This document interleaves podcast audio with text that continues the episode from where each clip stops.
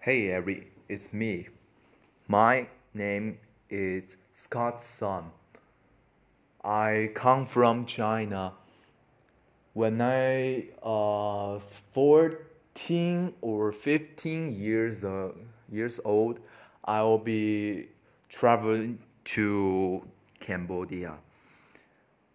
When the first time I come to this place, I feel so bad because this place first time I thought this place I don't like this place before. Yeah, because it's so different with uh with China.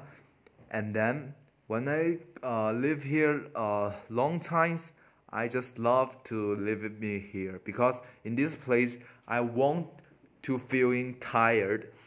I won't feeling uh, any bad any really bad things here. Even this place is dangerous, but this place I got so many yeah so many freedoms there.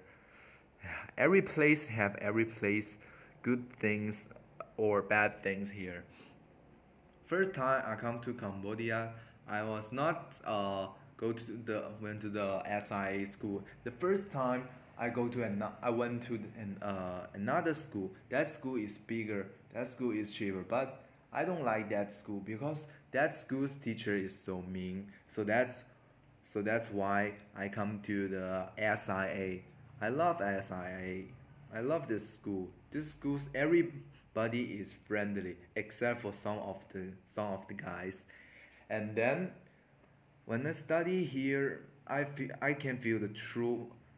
Uh, the God will give me the true things, uh, the definition of my soul, and then now it's time to be. Uh, now it's time to be. Uh, is Christians uh, for me, yeah. Introduce uh, introductions for myself.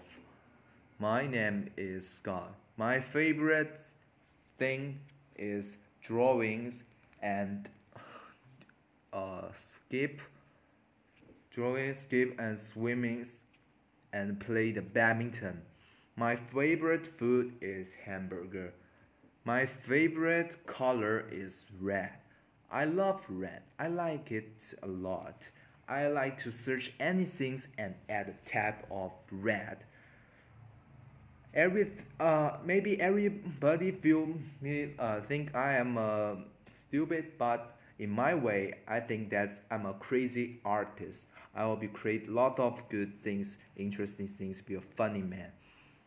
That's it for me.